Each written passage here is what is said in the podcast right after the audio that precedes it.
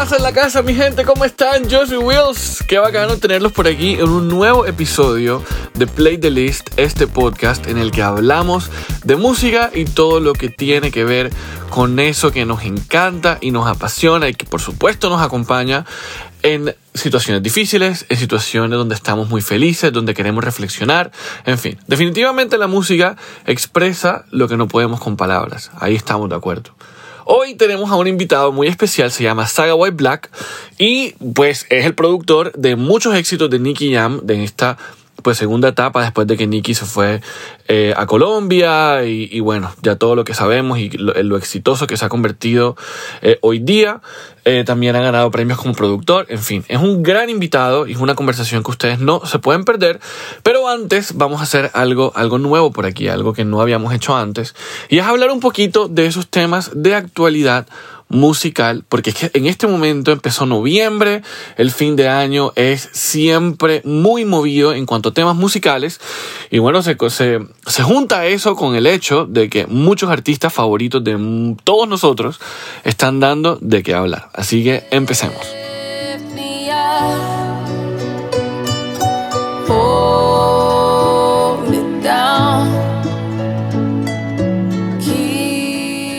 Esa canción que acaban de escuchar se llama Lift Me Up y es el regreso de Rihanna a la música por fin después de que en 2016 con su álbum Anti y el sencillo Love on the Brain fuera su última aparición en las listas como artista en solitario. No nos podemos olvidar por supuesto que ha hecho colaboraciones como Wild Thoughts, como DJ Khaled que fue súper famosa y Loyalty con Kendrick Lamar entre otras.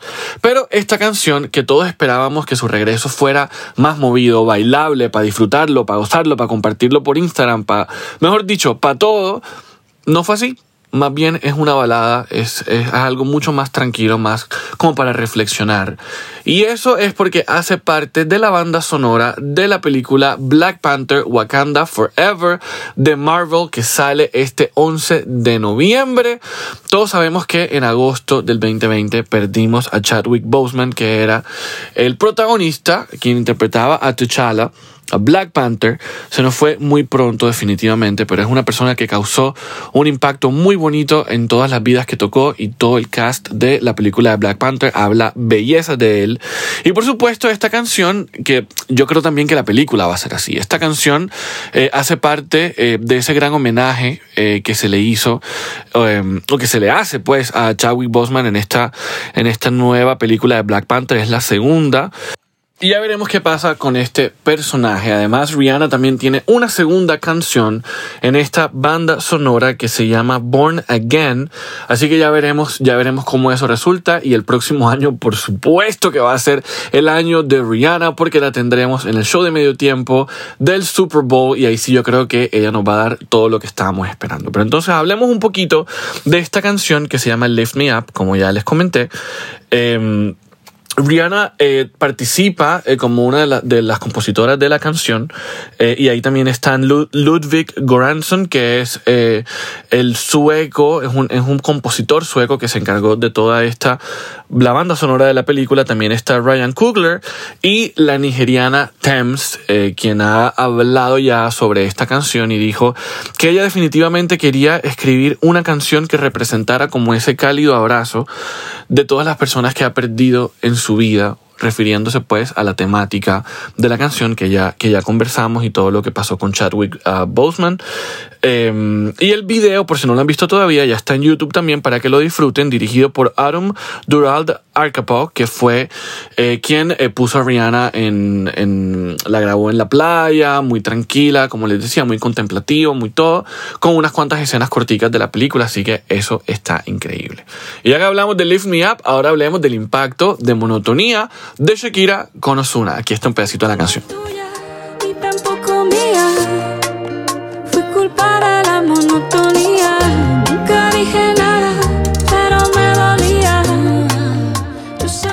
Por ahí dicen que el chisme es como la crispeta, no engorda pero entretiene. Y esa es la razón por la cual Monotonía de Shakira es la canción más esperada del 2022.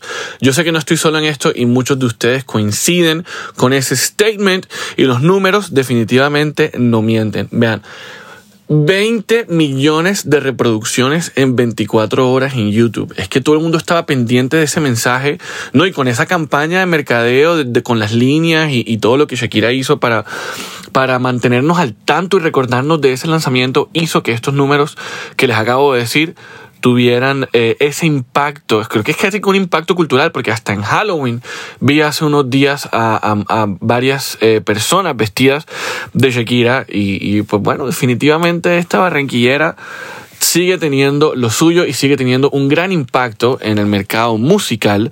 Jaume de la Iguana es quien dirigió esta pieza audiovisual, es su gran compañero en cuanto a temas audiovisuales y el que, el que puede entender un poco esa mente de Shakira para poner exactamente eh, ante nuestros ojos lo que ella quiere eh, contarnos y eh, bueno, yo creo que ya con esto se reivindicó el video de la bicicleta que muchos pensamos que pudo haber sido mejor, pero eso es otra conversación.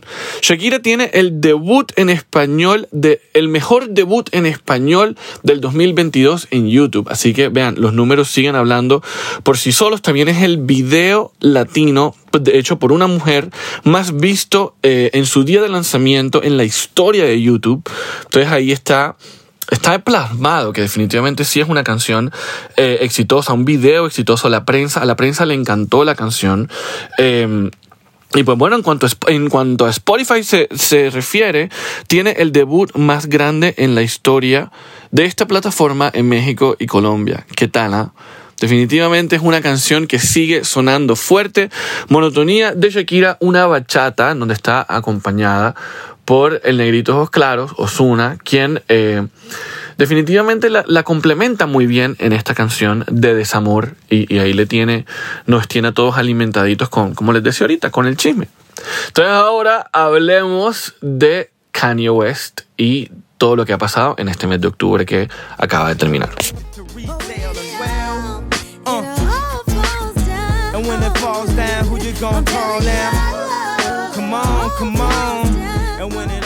Kanye West.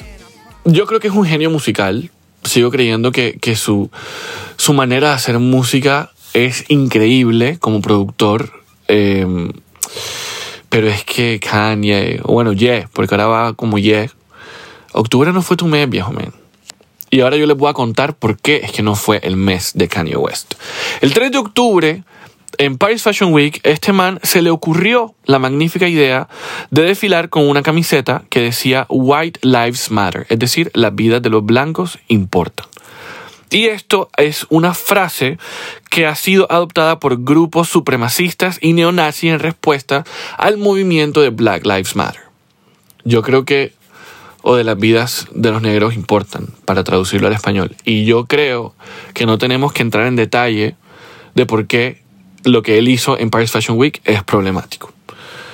Además de eso, se va a plataformas como Instagram y Twitter a básicamente despotricar y decir cualquier cantidad de cosas en sus publicaciones con un discurso antisemita horrible, que a mí me parece horrible, no sé si me están oyendo y de pronto pueden estar en desacuerdo conmigo, pero eh, es un discurso de odio hacia la comunidad judía terrible y no contento con hacerlo en Twitter y en Instagram, se va a de cuanto programa de televisión donde, lo, donde le, le, pusieran los micrófonos a cualquier podcast eh, y hablar de una supuesta mafia mediática clandestina judía, quote unquote, porque así lo ha expresado. Eh, y pues a partir de eso el man se terminó de joder. Porque miren el listado de todas las compañías o las marcas que han cortado cualquier tipo de acuerdo, contrato, lo que sea, cualquier vínculo con Kanye West. Empecemos por Adidas, entre otras cosas, a mí los Yeezy me encantan, pero Adidas dijo no más. Gap, la ropa la vi, está bacana, pero way overpriced, pero tampoco ya no more. Balenciaga, JP Morgan Chase, el estudio MRC que estaban haciendo un documental o tenían la intención de hacer un documental sobre su vida, ya tampoco eso va. Food Locker, TJ Maxx y sus empresas eh, hermanas como Home Goods Marshalls. Sus representantes legales, sus abogados también dijeron, viejo men, no queremos nada que ver contigo y la agencia que lo maneja también. O sea, el man se quedó solo. Según Forbes, el man eh, se estima, Forbes ha estimado que la pérdida eh, en dinero de todo esto ha sido 1.5 billones de dólares. Pero Kanye himself, em, hace unos días, dijo que él había perdido en 24 horas 2 billones de dólares. Así que, bueno, no sé, yo creo que ya con esto el panorama está claro y no sé qué va a pasar con él en el futuro. Si yo fuera él, me, tomo un sabático y repienso a ver qué hago con mi vida, no sé. Eh, y para terminar, eh, muchos en Internet eh, durante todos estos años han hablado que la desgracia de Kanye no es nueva y que viene, se viene dando como karma por interrumpir el discurso de Taylor Swift en los VMAs, que fue súper famoso. Y curiosamente, mientras hablamos de todo esto que le está pasando a Kanye, hablemos de todo el éxito de Taylor Swift con su álbum más reciente llamado Midnights. Esto es Anti-Hero.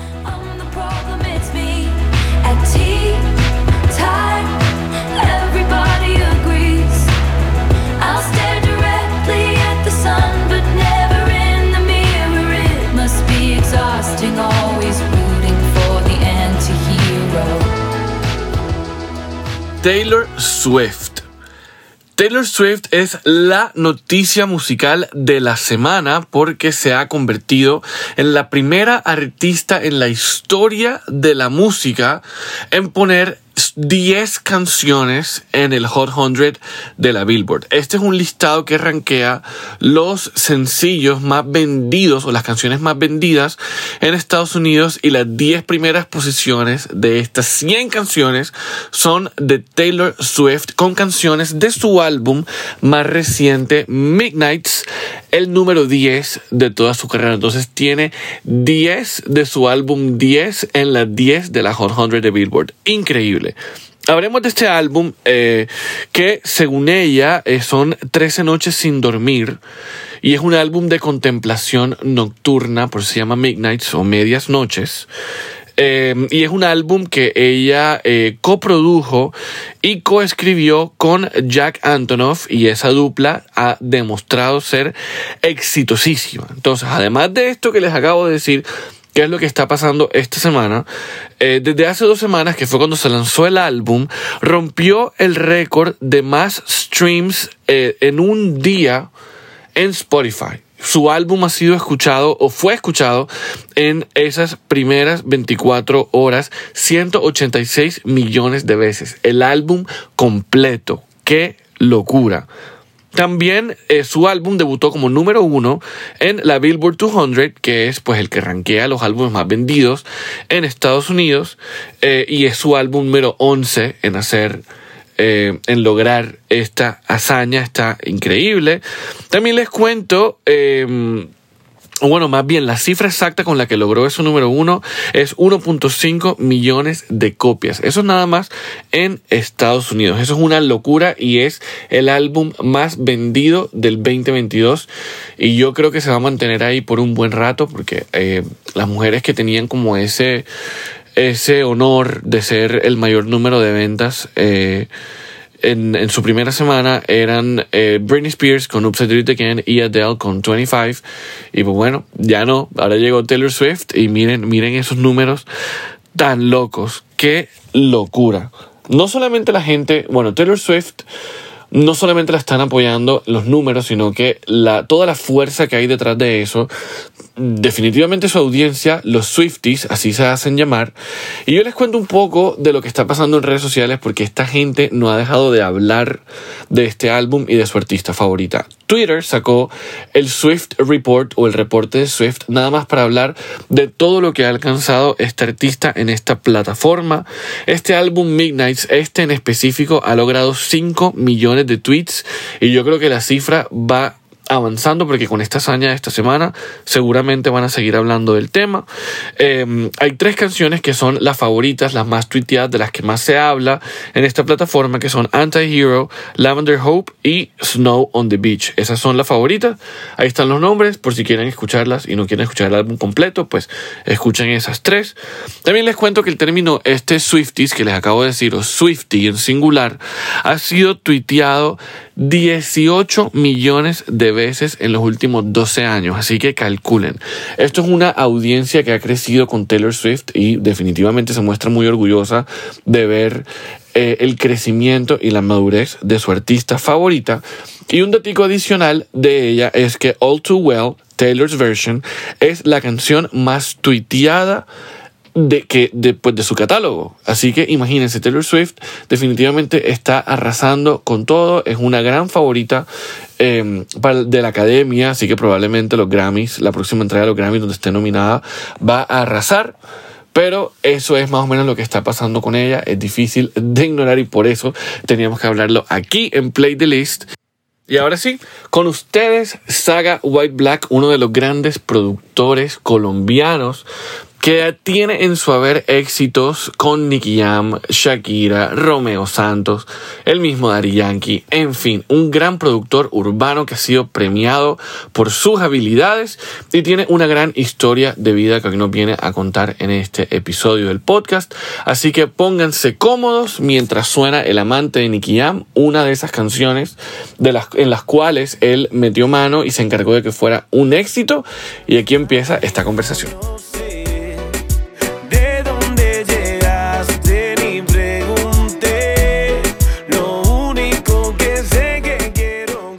Estamos aquí con un gran productor de nuestra hermosa Colombia que ha trabajado con nombres como Nicky Jam, Shakira, Alexi, eh, eh, también está Arcángel de la Gueto. Mejor dicho, los grandes nombres de la música han estado aquí por las manos de este señor Saga White Black. Bienvenido a Play the List. ¿Cómo estás? Dímelo, Willy, papi, saludos, contento de estar aquí, este, rato contigo, ¿no? Y poder contarle un poquito a la gente que conozcan un poquito más de Saga White Black, de quién es Saga White Black, de dónde es Saga White Black. Mucha gente no sabe que Saga White Black es colombiano, para empezar por ahí. Hay veces cuando, cuando estoy en otro, en otro lado y, me preguntan que dónde yo soy, yo cuando soy del Chocó, y me dicen, me dicen, ¿qué es eso? ¿Dónde, dónde queda? Y tengo que decir, no, Chocó queda en el Pacífico colombiano, eh, allá mucha sabrosura, mucha negrura, allá soy yo. Entonces, eh, piensan que soy de República Dominicana o de Puerto Rico, me han dicho, pero nada, entonces es bueno estar aquí y a la gente pues, que no sabe un poquito de, la historia de uno, pues que puedan este, saber un poquito, ¿no? Y, y saber dónde viene todo. Bueno, Cristian Camilo Mena Moreno, ¿quién es? Cuéntame a ver. de esos primeros años de vida y cómo la música estuvo presente eh, en, en, tu casa. Pues, Mira, yo te cuento una cosa que eh, cuando yo era niño jamás pensé que me iba a dedicar a la música, hermano, jamás. Yo este, me enamoré de la música cuando estaba como en noveno de colegio. Eh, recuerdo que eh, empecé a coger el vicio de la costumbre de reunirme con mis amigos en la casa de otro amigo pues que tenía un equipo de sonido y un micrófono y empezamos a improvisar. Entonces, creo que son los primeros tiempos cuando yo cojo un micrófono y yo canto y yo digo, hey, em, yo le meto, yo le, yo le doy bueno. Entonces, este, eso me, me, me, me, llevó a enamorarme de la música y a querer pues aprender, entender qué es un acorde, qué es una nota, que, si me entienden, qué es esto. Entonces, un poquito que así comenzó todo, ¿no? Así comenzó mi sueño como de cantante, luego pues a, a la hora de, de, querer, de querer grabar mis canciones en el Chocó, en Quito, en ese momento sí que no habían eh, cero oportunidades para, para, para, hacer esto. Entonces, en, ese, en esa búsqueda es que yo descubro cómo se hace una canción, cómo se produce una canción, los programas que tengo que usar para producir una canción y, y fue empíricamente a prueba todos los días, todos los días haciendo música, todos los días eh, haciendo instrumentales sonaban horribles, aquí entre nos está horrible, pésimo, pero me llevó, me llevó a, a, a mejorar y a, y, a, poner, y hacerme mejor ¿no? en, en esto. Y, y, bueno, hoy en día pues estamos con toda esta carrera tan hermosa y tan bonita que, que Dios me, me, me ha dado la oportunidad de llevar. Así es. Bueno, y, tú recuerdas como cuál fue esa primera canción en tu vida, desde que eras chiquitito, un nene, eh, que como que te marcó, como que tú dijiste, esta canción me gusta, me encanta. Pues a ver, yo recuerdo mucho haberme interesado por el género urbano cuando escuché canciones de, por ejemplo, del Chombo, eh, Cuentos de la Crista. Eh, estas canciones para mí fueron las primeras que, que, yo escuché en sí que tenían esta esencia de reggaetón y, este, y el género urbano como tal y, y me volví pues fanático del género y, y, pues ya hoy en día obviamente cuando, cuando decido hacer música pues hice música de género que me gustaba y que era fanático, ¿no?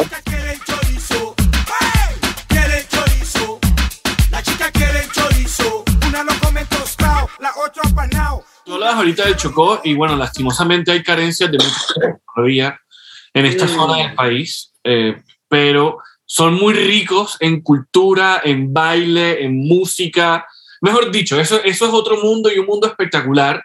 Eh, cuéntanos cómo era tu casa, si lo vivían así, el arte, o, o, cómo, y cuál era el acercamiento musical que tenían tus padres, tus abuelos. Mira, mira, poco, poco, cero. Yo no sé por qué me dediqué a la música, porque la verdad de pequeño nunca tuve esa, como digo, esa, esa, como que voy a hacer, voy a seguir la línea de mi papá o algo, nada. Sí es cierto que, que mi tierra, gracias a Dios, es una tierra muy rica culturalmente, musicalmente, también demasiado rica. Entonces, yo, yo digo que uno crece con toda esa esencia y con toda esa, esa, esa, esa música en las venas, eh, que me llevó a cuando hago mi primer instrumental, pues digo, que como que suena bien, ¿no? ¿Sí me entiendes? Pero fue algo así empírico de un momento a otro. Sí es cierto que en casa, bueno, lastimosamente no, desde un principio no me apoyaron ni siquiera, porque... ¡Wow! Ah, ahora, entiendo, ¿Ahora qué te dicen? no, ahora, es, ahora es otra cosa, gracias a Dios.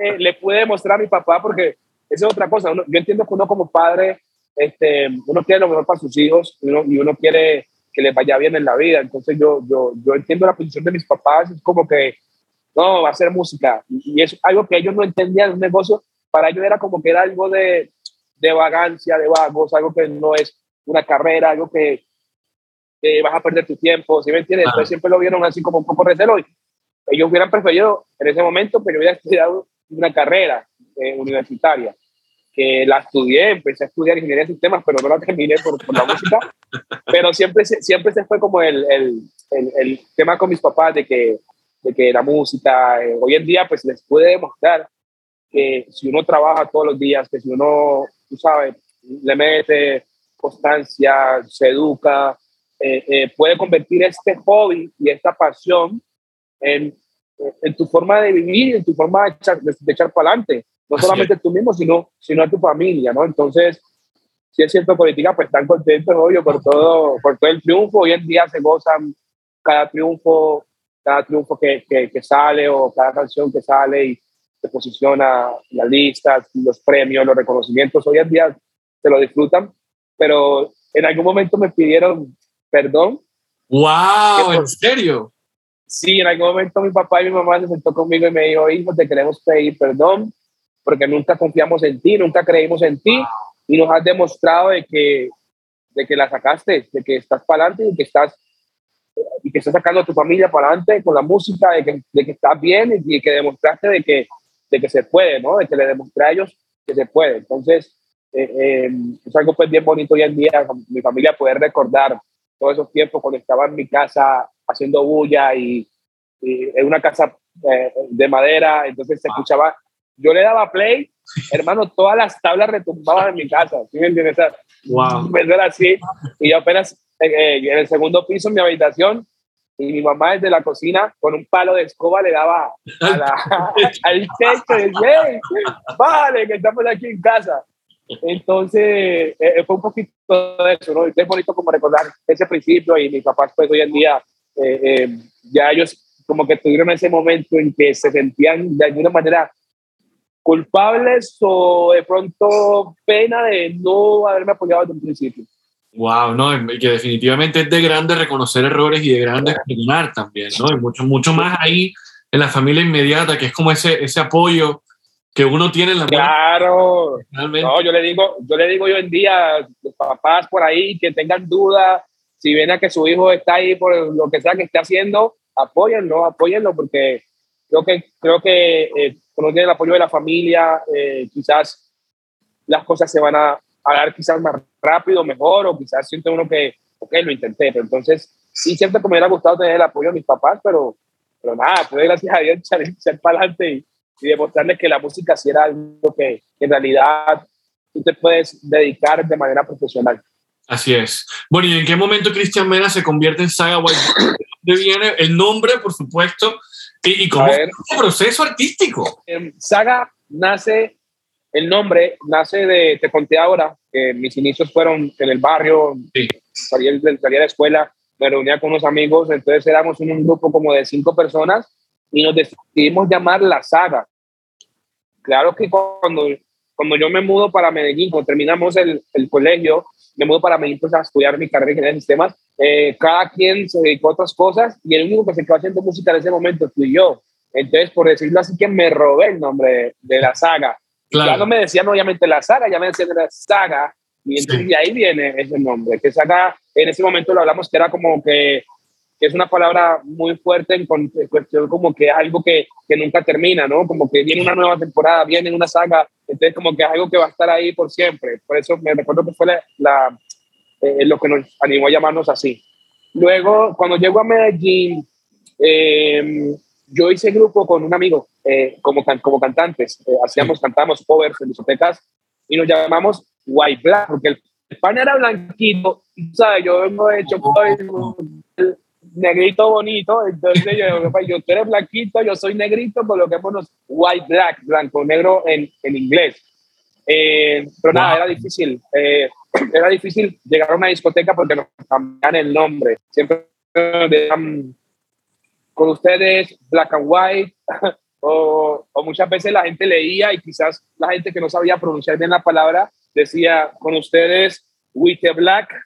Oh, claro. Entonces, claro, nada, nos dejamos de llamar así White Black eh, por un tiempo y nada, una vez, para resumirte, le grabé una canción a un, a un rapero de ahí de Medellín Sí. y él conocía pues mi, mi historia con, con mi grupo, con, con White Black, con, con mi amigo. Y entonces al final de la canción, él dijo, eh, tú sabes, en, lo- en el reggaetón normalmente al final de las canciones se pauta el productor. Entonces él dijo, y en la pista, Saga, el de White Black. Oh, ¿Sí me entiendes? Y yo, y yo, oh my God, me gusta, papi, eso es, grábalo otra vez, saga el de, saga el de White Black. Y, y entonces fue, fue bien raro porque la, el White Black lo dejamos de usar porque era difícil de, de pronunciar. Pero sé, para mí, cuando, cuando yo decía saga White Black, como que sonaba cabrón, como que, sonaba- como que me gustaba. Y nada, de ahí decidí entonces llamarme Saga White Black. Entonces, wow. Los dos nombres me los robé. Más bien son parte bonita de tu historia, ¿no? Son dos momentos bacanos de... ya, de tu ya, vida. ya. Yeah, yeah, pero nada, gracias a Dios, pues esa, esas experiencias, de ahí nació eh, Saga White Black. Buenísimo. Bueno, y ahora hablemos un poquito de Saga y Sonic. Yo sí quiero que hablemos de, de este momento de tu vida. Porque Mira. relación con A.B. Quintanilla que a mí me parece un tremendo productor también. Wow, claro, mira, tuve la oportunidad, claro, tuvimos la oportunidad de grabar como Saga y Sony, de grabar con Avi Quintanilla. Los que no saben, pues Avi Quintanilla es el hermano de Selena, Así es. Obviamente estuvo involucrado como director de, de- de- de su música y siempre muy involucrado en las producciones. Y fue una leyenda en, en la, en la música, ¿no? Entonces tuve la oportunidad de grabar con él, me invitó como Saga y Sony. Mucha gente, es que mucha gente no sabe que en realidad mi, mi sueño, yo estoy muy agradecido como productor, voy a seguir haciendo música, me, me gusta hacer música, me gusta producir, pero sí es cierto que mi sueño empezó como artista, mi sueño empezó cantando. Claro. Eh, eh, luego, al descubrir, tratar de descubrir cómo se produce, pues descubro la producción y me gusta, también me enamoré, pero mi sueño inicial fue cantando. Entonces, eh, con Sony, cuando llego a Medellín y, formamos este grupo, eh, te diría que ahorita no, no lo tenemos, pero en ese momento, pues sí, estábamos en la lucha de, de tratar de echar para adelante. Se puede decir que no tuvimos la oportunidad de poder tener una canción que nos hiciera reconocidos eh, y nos hiciera pues echar para adelante como, como grupo, pero sí me dio a mí la, la, la, la oportunidad de con él eh, con el grupo poder tocar en muchas discotecas, hacíamos cover de cuentos de la cripta, viernes, jueves, viernes, sábado, no nos pagaba mucho, nos pagaban mil, por show, pero me ayudó a mí personalmente a, a cogerme la calle, a, subirme una tarima. Entonces, se puede decir que cogí esa pela de, de, de subirme una tarima y estar ahí y, y, poner a la gente a, tú sabes, a, que baile sus las canciones, a, a, transmitir esa seguridad a la gente de que, hey, estoy aquí arriba, escúchame. Gracias a Dios lo pude hacer. Eh, mi sueño se ve un poco alejado cuando me llega la gran oportunidad de, de trabajar pues con, con, con Nicky Jam, que obviamente es un antes y un después, pero, pero hoy en día, en este momento de mi vida, eh, eh, estoy en todo el proceso de, de retomar y de luchar por mis sueños.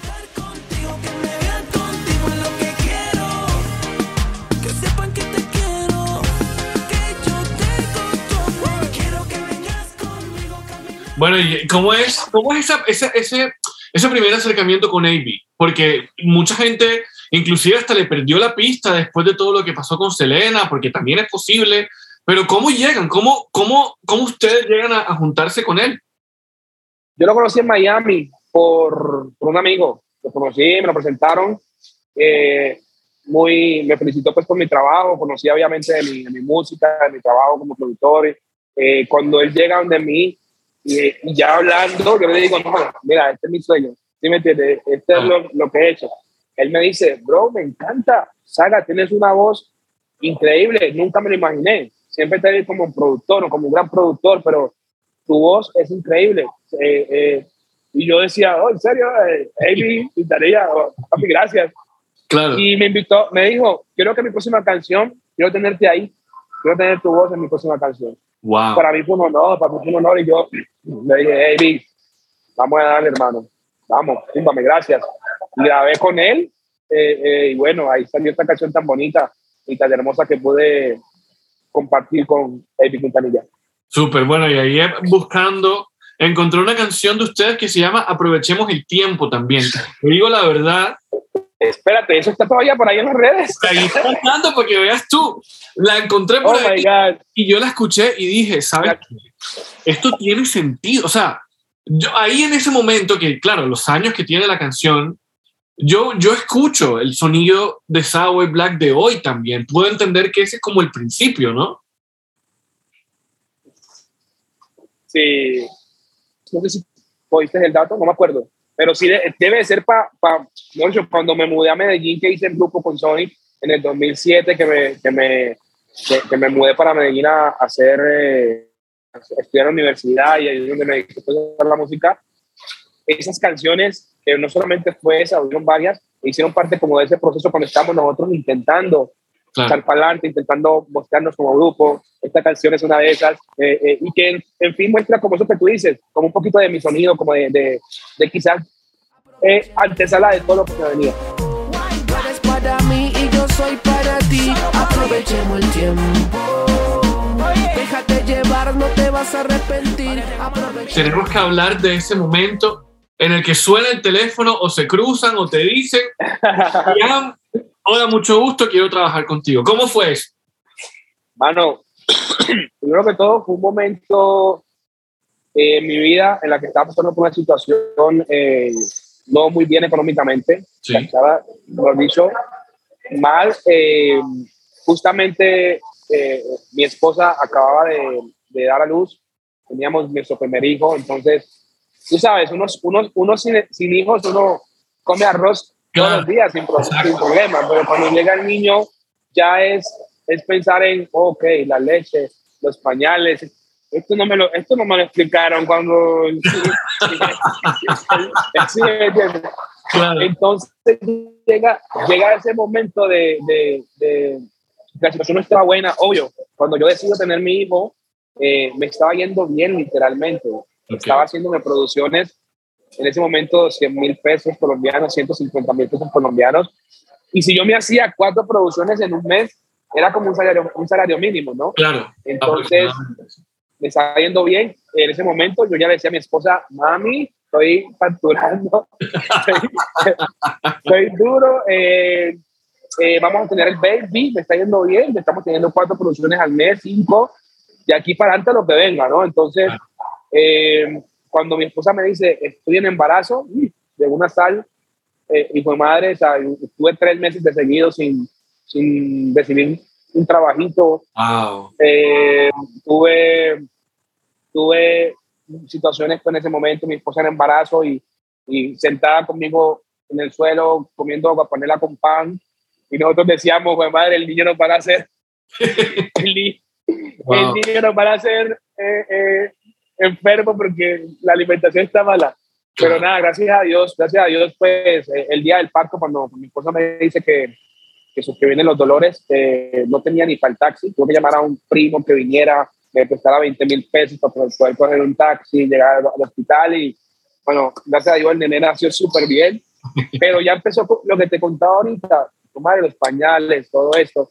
Entonces estoy en un momento en el, en el que obviamente a nivel profesional no había hecho algo grande, claro. nada, entonces eh, eh, es difícil cuando un productor no tiene nombre, es difícil hacerse un hueco porque no valoran tu trabajo, entonces por más de que tú seas más talentoso, digamos, que otro que esté con gran reconocimiento, pero si tú no eres conocido, no van a valorar tu trabajo como debería, ¿sí me entiendes? Entonces, yo me vi en ese, en ese momento y es donde yo decido dejar la música por mi hijo, por, por, por, buscar un trabajo, eh, regresar al Chocó con el rabo entre las, piernas, entre las piernas y con la cabeza abajo.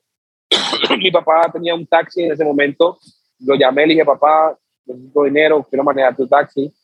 Mi papá me dijo, te lo dije. por supuesto, por supuesto que te lo dije. Entonces, estoy haciendo planes con mi esposa, ya empatamos maleta, todo. Eh, nuestro viaje para el Chocó era un domingo, eh, nos regresábamos, y un miércoles antes de ese domingo eh, es que recibo la llamada, que pues lo cambió todo en mi vida en ese sentido, porque me, me llama Nicky y me dice, hey, tengo un estudio eh, aquí, quiero que tú me grabes, este, ven a trabajar conmigo. Wow. Sí, entonces obviamente eso fue un momento que en la llamada, yo siempre lo cuento en la llamada, yo traté de ser muy profesional, traté de, claro que sí, este, ¿cuándo? ¿Mañana? Tranquilo. Ok, dale. Sí, dale, yo voy de una, yo cuelgo el teléfono y cuando colgué el teléfono con mi esposa y otro, uh, nos quedamos aquí, nos quedamos en Medellín, wow, me van a pagar, Nicky me, me pagaba el mínimo en ese momento cuando arrancamos, Wow. Eh, hiciéramos o no hiciéramos nada, ¿sí me entiendes? Entonces, para mí, pues fue trabajar en algo que me gustaba y poder tener una luz de esperanza de, que mis sueños todavía podían ser intactos y, y, obviamente poder explotar todo lo que había aprendido en todo ese tiempo como productor y poder ya llevar mi música a nivel, a nivel mundial. Claro. Bueno, ¿y cómo, cómo supo él de ti? ¿Sabes? ¿Como alguien lo recomendó o él te había escuchado? Eh, eh, yo lo conocí a él en, en el 2011. La llamada que yo te digo, la, la, llamada pasó en el 2013.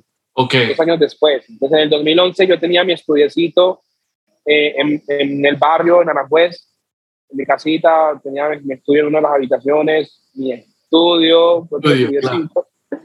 En ese momento Nicky, Nicky estaba, andaba en taxi en Medellín eh, Nicky, alguien lo lleva a mi casa para que grabe una canción. Okay. Eh, tenía que enviar unas voces a alguien, no me acuerdo, no me acuerdo bien, pero él va a mi casa en ese momento, en 2011, llegó en taxi, todo con su novia, este, le grabo la canción, eh, me recuerdo que la diadema que yo usaba eran esas diademas de computadores de la escuela, de las escuelas, ¿tú sabes? ¡Wow! Claro. Y, y, un, y, una de las diademas estaba caída, estaba el cable así, cuando llego yo a ver lo que hay. y entonces esa fue mi primera, mi primera vez que lo conocí, eh, grabando pues así. Eh, eh, grabamos una canción que nunca salió porque también pues le dije, hey, yo canto, grabo una claro. canción y bueno. Ya después yo pierdo contacto con él dos años y es cuando ya a los dos, en el 2013, cuando él tiene eh, su estudio y no tenía quien le grabara, me llama y a lo mejor se acordó y me dijo, hey, recuerdo que tú me grabaste. Wow. Eh, grábame. Qué locura, ¿eh? En un momento piensas en dejarlo todo porque, claro, hay responsabilidades que cumplir, y literalmente unos días después, esa llamada te cambia todo. Oh, no, total, me dio otra vez la esperanza de seguir luchando por mi, por mi sueño. Yo, yo decía, madre, yo siempre he promulgado de que uno se puede rendir, ¿sí me entiendes? Y siempre luché, siempre, siempre aguanté, siempre soporté, aguanté hambre. Mi esposa, siempre estuvimos en la lucha buscando ese sueño. Pero claro, cuando llega el nene, uno como padre dice, no, puta, mi nene no.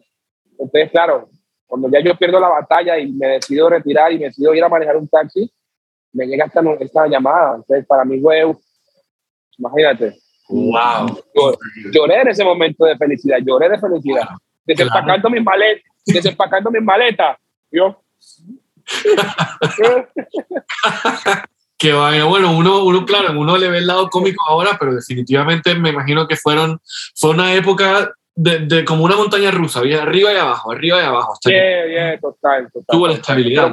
Pero, pero, muy bonita, muy bonita. Yo creo que no cambiaría nada de, de todas esas cosas vividas porque me ayudaron a, a, hoy en día darle gracias a Dios por, por las cosas, por todo lo que he logrado, por las, las cosas que tengo hoy en día, eh, eh, profesionalmente, eh, em, todas estas cosas, las cosas materiales que, gracias a Dios la música me ha dado. Entonces, como tú no se levanta y uno dice, gracias Dios mío, pues padre, vamos a seguir, vamos a seguir trabajando.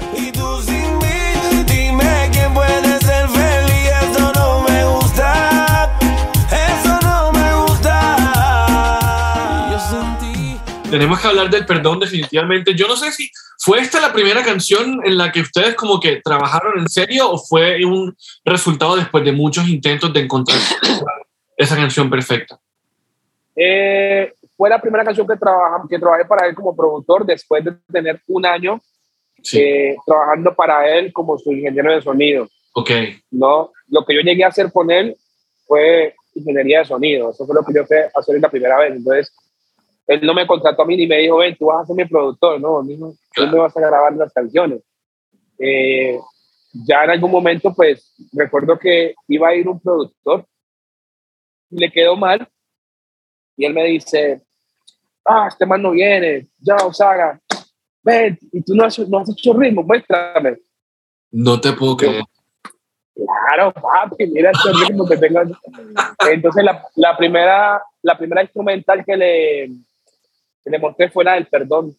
Entonces, él apenas escuchó las melodías.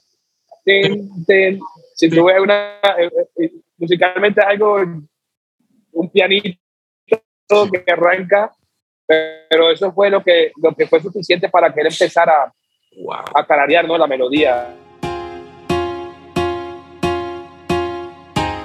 La magia fluyó y pues después de ahí, pues ya obviamente tuvimos la confianza de, de ya llegar al estudio y trabajar juntos, ya, y seguimos haciendo música, hicimos hasta el amanecer, hicimos El Amante, hicimos todo el disco Fénix, el Fénix, ah, obviamente vieron otros productores, pero yo fui encargado pues como de toda esta logística y toda la producción, de que todo estuviera bien, la mezcla, todo, entonces eh, eh, hicimos este gran team que, que nos llevó a tener estas canciones tan importantes, no solamente para su carrera, sino definitivamente para, para la mía, ¿no?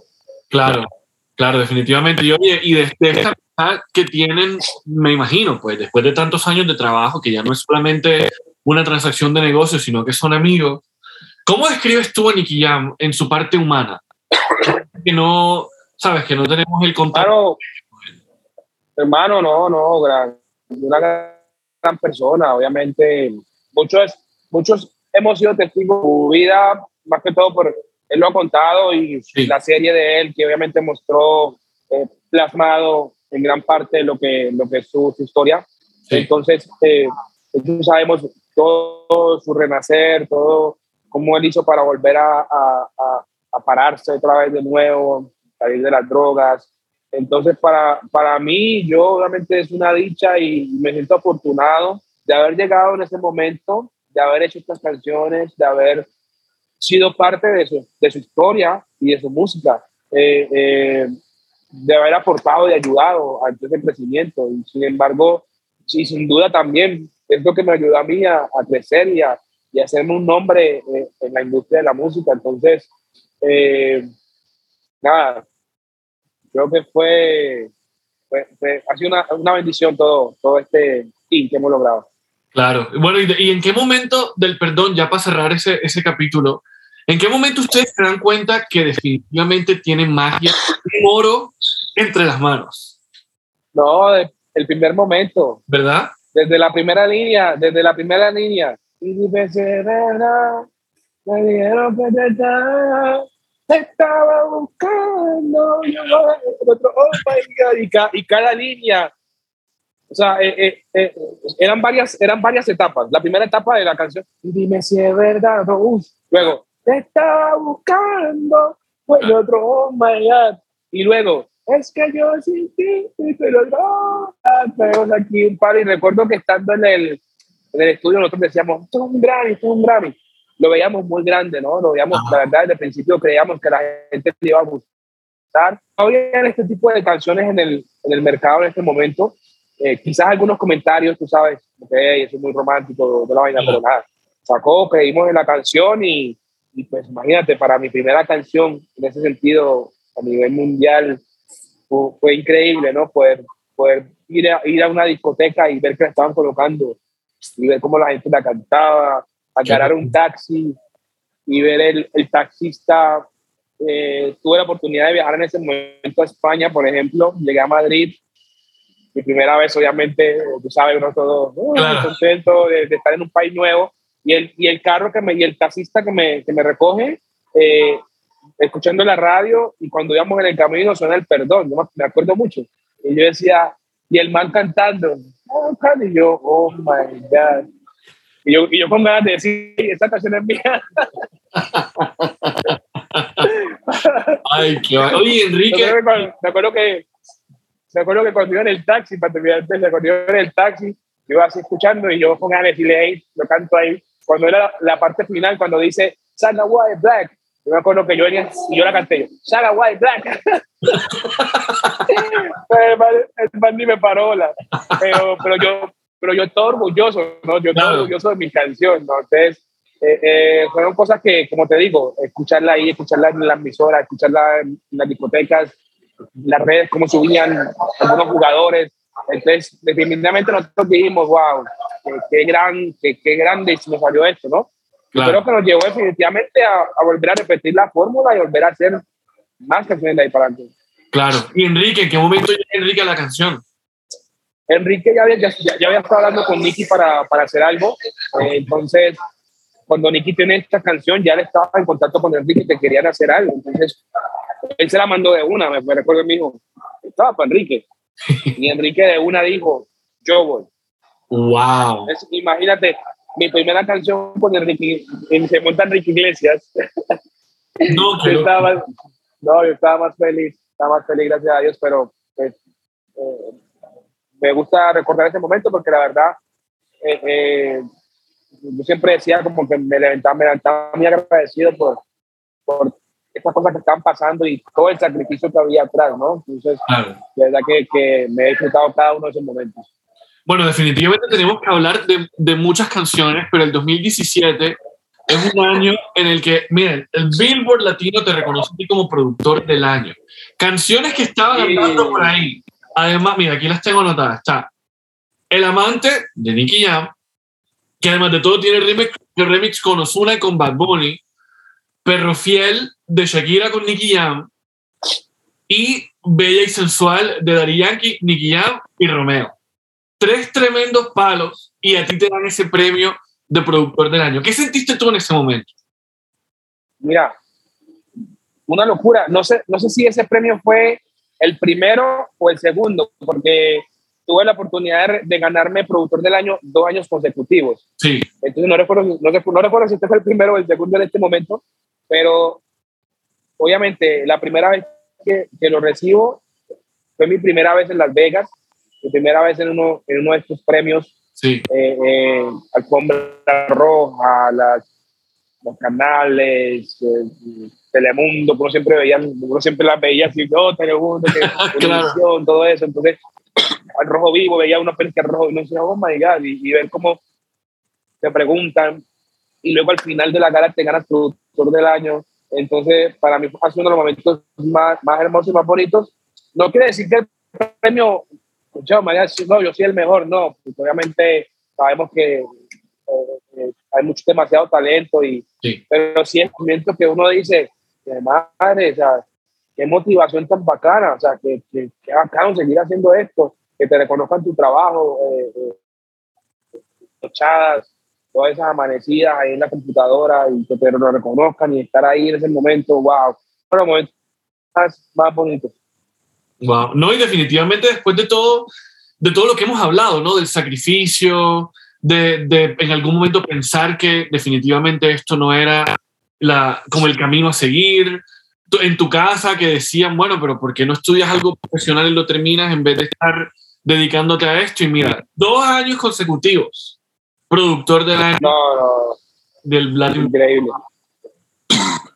Increíble, la verdad que fue bien bonito ese, ese, ese, ese reconocimiento, ¿no? entonces, marica, sí, súper motivado a seguir trabajando y volver a estar ahí. Yo lo que quiero es pasarla bien. Yo tengo miedo de que me guste y que vaya a enloquecer. Si eso pasa, yo sé. Tenemos que seguir hablando de, de tus canciones, pero antes de eso, más bien la voy a dejar para el final. Yo sí quiero que en este momento me hables de tu label, de tu sello, de todos estos artistas que estás apoyando, que me parece increíble que todos estos artistas colombianos o personalidades de la música, porque no solamente artistas, sino también compositores, productores, estén apoyando todo el talento de este país, que es tremendo en todas las regiones. Pero más bien cuéntanos tú cómo se llama el sello, cuéntanos de Seven, cuéntanos de todos. Mira, yo te cuento ahora, eh, justamente lo que hemos hablado ahorita, eh, contándote un poco de toda mi carrera y si tú ves, eh, eh, mi sueño siempre al principio fue, fue cantar, te lo, te lo, he dicho. Gracias a Dios como productor, la rompimos, pero siempre quedó como esa espinita ahí de, de realidad hacerlo y, y por qué no intentarlo, ¿sí me entiendes? Intentarlo, o sea, no voy a, no voy a morir de estar, no intentarlo. Entonces, y a, a que tengo salud y tengo las herramientas para hacerlo, eh, por eso en este momento los últimos seis meses he estado trabajando en mi proyecto como artista, como productor artista. Acabo de sacar una canción ahorita, eh, que es mi primera canción, que está en mi canal de YouTube, el primer videito subido. Es una canción que se llama Quédate, que tuve la oportunidad de invitar a Nacho, de Chino y Nacho, eh, a Bray, que es un cantante de Puerto Rico Tremendo, durísimo, que la está rompiendo, y Seven, que Seven es, es es parte de, de, mi disquera y de uno de los artistas que, que, que he decidido apoyar, que he decidido firmar y, y, ayudarlos a desarrollar. Em, entonces, estos proyectos ahora mismo, pues, me tienen con toda la energía y con todo el enfoque eh, eh, y disfrutándome esto de la música yo, con más energía, con más ganas de, de, de, decir, oh, estoy luchando por mi sueño. Estoy como un proyecto, Saga White Black, le voy a dar a la gente música como artista. Eh, tengo dos chicos nuevos de Colombia que, estoy apoyando, que están empezando de cero, que, que, están en ese momento cuando yo, cuando yo estaba ahí en el barrio buscando oportunidades y, entonces decir, ok, ven, voy a, ven, voy a ayudarte, voy a darte la mano. Entonces, tener Seven, que, que lo recomiendo que lo sigan por ahí, Seven Música, en vez de la B pequeña, pongan el 7 y el otro artista, él, es de Montería, ¿no? Y el otro artista se llama Evor La Tinta, para que lo busquen ahí, eh, San Andresano. Eh, son proyectos muy bonitos y que estamos desarrollando desde cero completamente y que vienen a la par de todo el trabajo que estoy empezando pues, con, con mi equipo, con mi disquera Paulson Music. Y obviamente, eh, nada, viene música, queremos dar a la gente música, la gente es la que manda, la gente es la que manda y, yo creo que, que, es importante pues dar a la música, a la gente eh, música que se disfrute, que canten, que bailen, que perreen, que, que se la gocen y, y que son los que el día de mañana cuando cuando hagamos un, un, evento los tres, eh, eh, llenemos ese, ese sitio, ¿me entiendes? Pero nada, sé, que es un proceso, tanto mi proceso como artista es empezar de cero prácticamente, eh, el de ellos también, entonces estoy ahora mismo metiendo todas las energías y toda la fuerza a estos proyectos, ¿no? Entonces, con todas. Bueno, dos palabras para describir a cada uno. Empecemos por Evo distintas, dos. Dos palabras que se te vengan a la cabeza rapidito con él. Dos de cada uno. Sí, dos de cada uno. Eor, eh, persistencia, porque ese fue padre, cuando llegó a mí, a mi camino, se me aparecía todos los días ahí para que, para, mírame, mírame, persistencia, disciplina, muy disciplinado y, entonces son palabras que lo definen a él. A Seven sería yo eh, talento, talento estrella, muy talentoso vocalmente eh, y loco. Loco porque, loco pues en el sentido, es un genio musical, es un loco musical, es un artista que, que te toca una guitarra, te toca un acordeón, te toca una batería, te toca una flauta, no sé, pásale cualquier instrumento y te lo, y te lo va a tocar. Wow. La, otra vez estamos en, el, en, un estudio de grabación y estoy yo ahí produciendo algo cuando yo escucho una, un acordeón sonando allá y yo dije, espérate, ¿quién, quién está tocando aquí? Que se me, metió, se me metió un acordeonero aquí al estudio y cuando yo miro era él, ¿no? entonces a, a él lo definiría así.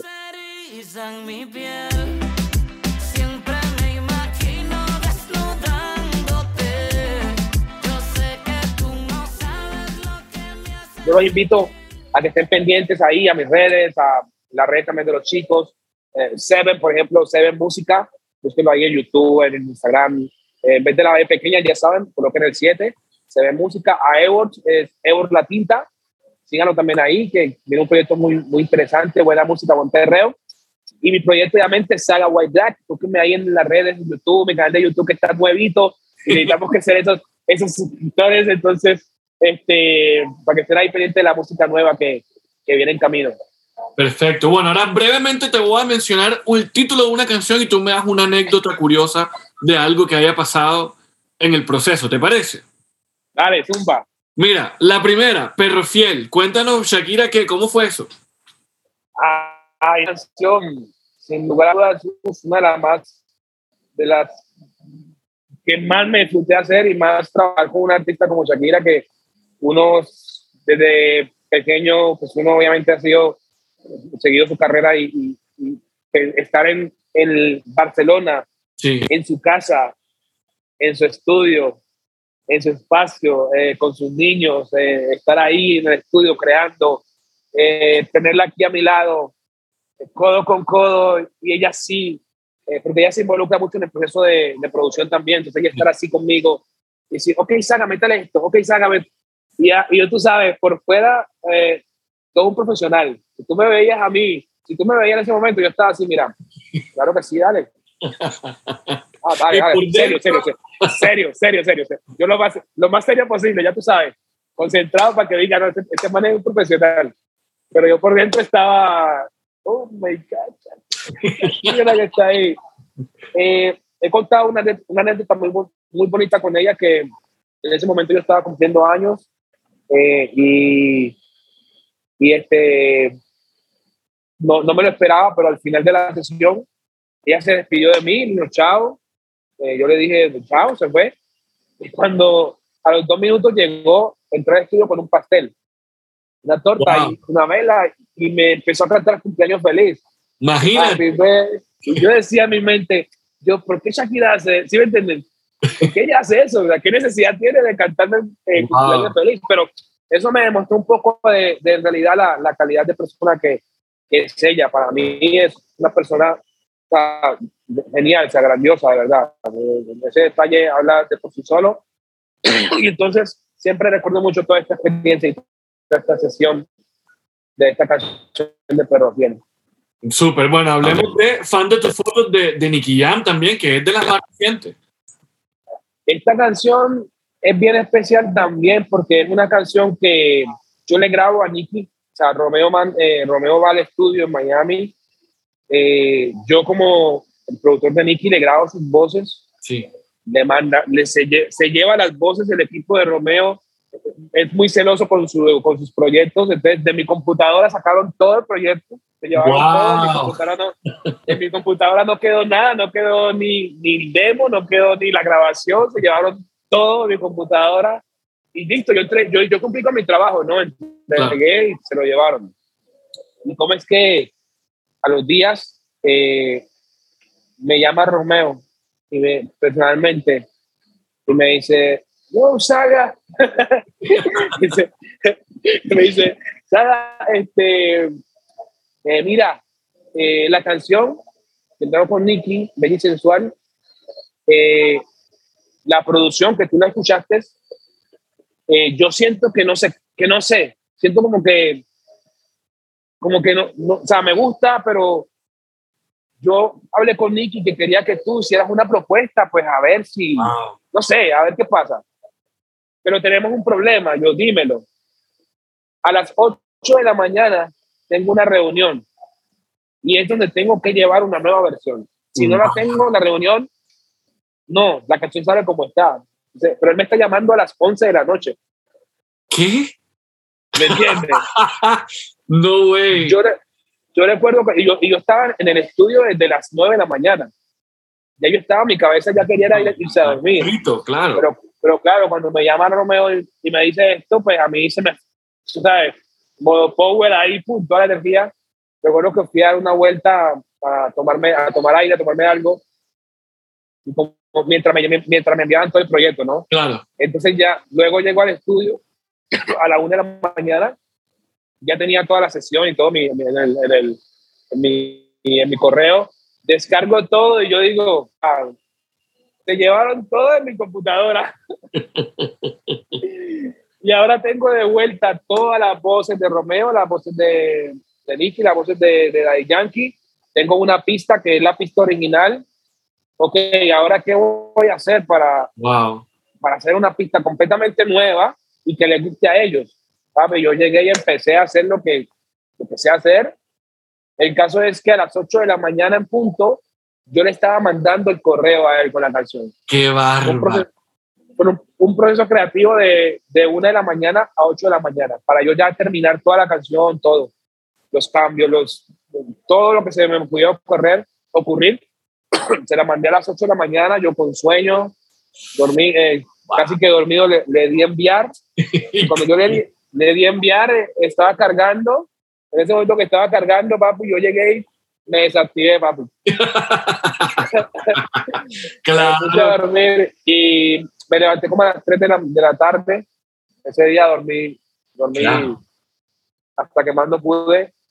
Y cuando ya me levanto a las 3 de la tarde, veo todos los mensajes de Romeo que me dice, va, me gusta, le gusta el equipo, va, Saga, esta versión va, la rompiste. Sara, eh, se la mandé a Yankee, le gustó. Se la mandé a Nicky, le gustó. Eh, vamos a sacar esta versión. Eh, vamos a mezclar, vamos a masterizar, vamos a todo. ¿Sí me entiendes? Porque, wow, tu porcentaje por participar. ¿Sí me entiendes? Como que, wow. Wow. apenas, apenas me hablaste de, de Sensual, me acordé de todo eso.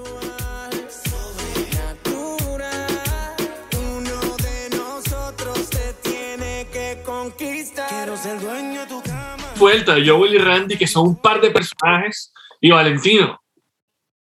Eh, bueno, esta canción, eh, obvio, eh, entraba yo a tener la oportunidad de trabajar con Joel y Randy, que siempre los admiré y, siempre esperé el momento de trabajar con ellos. Y se me dio aquí, obviamente tengo, soy muy amigo de Valentino, Valentino es de la industria AIN también, entonces yo, el tiempo que yo estuve firmado en la industria AIN, pues obviamente una relación muy cercana no solamente con Nicky, sino también con Valentino. Entonces, eh, en ese proceso de hacer música con él, se da de hacer esta canción con, con Joel y Randy. Entonces, ah, bueno, salió lo que tú escuchaste, le gustó mucho a la gente, un perreo muy al estilo de ellos. Y ahí está. S-U-E-L-T-A. Tranquilo con suerte. Ella compra la botella si no espera que tú aporte. Ella se crece con su porte. Qué bien, oye, no, nos podemos quedar aquí hablando de mil canciones y qué, qué bonito y qué orgullo como compatriota tuyo colombiano saber que también hay talento desde otras partes que no son necesariamente solo Medellín, que Chocó también más allá de Choquiptown, que es como los más grandes que todo el mundo reconoce, sino que también, y empíricamente, que contra todos los pronósticos, la sacaste adelante. No, yo me siento orgulloso de representar a mi tierra, representar a Colombia. Aunque cuando me gané productor del año, salió en todos los noticieros, eh, cinco colombianos ganaron Billboard. No, no, no, no, no, ya que se enteró todo el mundo, ¿qué pasó?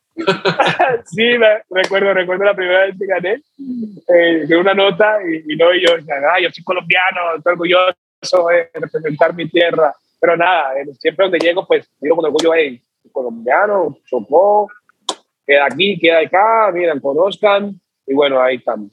Así es, bueno, no, ya por último, yo, yo mira, después de esta historia de vida, yo creo que todo el mundo que, que llegó hasta aquí, pues gracias por, por, por escuchar toda esta historia que, que, definitivamente si uno, si uno la escucha atentamente, el mensaje es sí se puede. Trabaja duro, confía que sí se puede, pero, pero ¿qué, consejo, ¿qué consejo le das tú a todo el que nos esté escuchando ahora que, que de pronto, así como tú en algún momento pensó en dejar la vida artística por, por dedicarse a las responsabilidades de adultos, entre comillas? Mira, siempre que me hacen esta pregunta, que qué, consejo doy? Yo doy el mismo consejo. Primero, que no se rindan, que, persistan todos los días eh, en lo que sea, ¿no? Y si son productores, cantantes, compositores, que lo hagan todos los días para que se vuelvan mejor en lo que hacen. Y lo principal, eh, principal, principal para mí, yo sé que todos arrancamos esto como una pasión, como un hobby, como algo que, uy, como un pasatiempo, lo que sea, pero si es bueno educarse del negocio, cómo funciona, qué son las regalías, cómo se ganan las regalías, porque va a pasar de que eso que tú haces por pasión y por amor se va a convertir en lo que te va a ayudar a echar para adelante, a sacar a tu familia para adelante, a, a salir para adelante, a demostrarle que puedes eh, eh, eh, lograr tus sueños, vivir de la música, salir y decir, pues madre, estoy viviendo haciendo lo que me apasiona. Entonces, siempre digo, edúquense, estudien mucho cómo funciona todo el negocio y, y den de ahí para adelante. Todos los días persistencia y va a llegar el momento y la oportunidad. Qué bien. Y bueno, y ahora por último, dame tres canciones que estés escuchando en este momento que te tienen loco y nos recomiendas un álbum. Ay, pues madre, de cualquier artista, ¿no? De cualquier artista, de cualquier época, de todo. A ver, que, que esté escuchando en este momento. Ay, a ver, a ver, a ver, que me cogiste así, ropa. este, bueno, fíjate que, que en, mi, en, mi, en mi playlist personal, sí cuando, cuando voy en mi carro, la música que me gusta escuchar es eh, música country. Ok, wow, ¿qué? Americana. Sí. Siempre me ha gustado ese flow. no, way. No, hablo, no hablo inglés, no hablo inglés eh, todavía, estoy aprendiendo, estoy trabajando en eso. Sí. Pero me gusta escuchar la música, me, me relaja. Entonces, es para mí un, una. Voy en mi carro, siempre, ya, mi, ya todos mis amigos saben, voy en mi carro Póngame ahí un play de country, que eso es lo que me relaja a mí y me abre la mente para, para como que me da la energía de que estoy relax, estoy centrada en mi mente para llegar al estudio y romperla. Claro. Entonces, sí es, sí es cierto que hay muchas canciones que me gustan ahora y, por ejemplo, el nuevo álbum de Bad Bunny, eh, increíble. Eh, hay un par de canciones. Anita, esta canción de, de la, la, la del challenge que hizo. Envolver, sí volver. Hay una de María Becerra con. ¿Cómo se llama? la, la, la, otra chica esta. ¿Cuál? ¿Becky G? No, no, no, no. ¿Camila Cabello? No, no, no, no, no. ¿Cómo se llama esta canción? Es como una cumbia. Ya, lo, que también me gusta mucho escucharla. Y nada, eh, eh, en realidad escucho de todo un poquito. Qué bien. Siendo el country, el playlist de mi carro, cuando voy a ir relajado, hay veces me pre mi mujer me pregunta, ay, ¿qué dice esa canción? Yo no me pregunte que no sé, está buena. Buenísimo, Saga, gracias por tu tiempo, gracias por venir a compartirnos un poco de todas las experiencias de vida que, que definitivamente te mantienen también con los pies en la tierra en medio de todos estos grandes nombres de los que hemos hablado.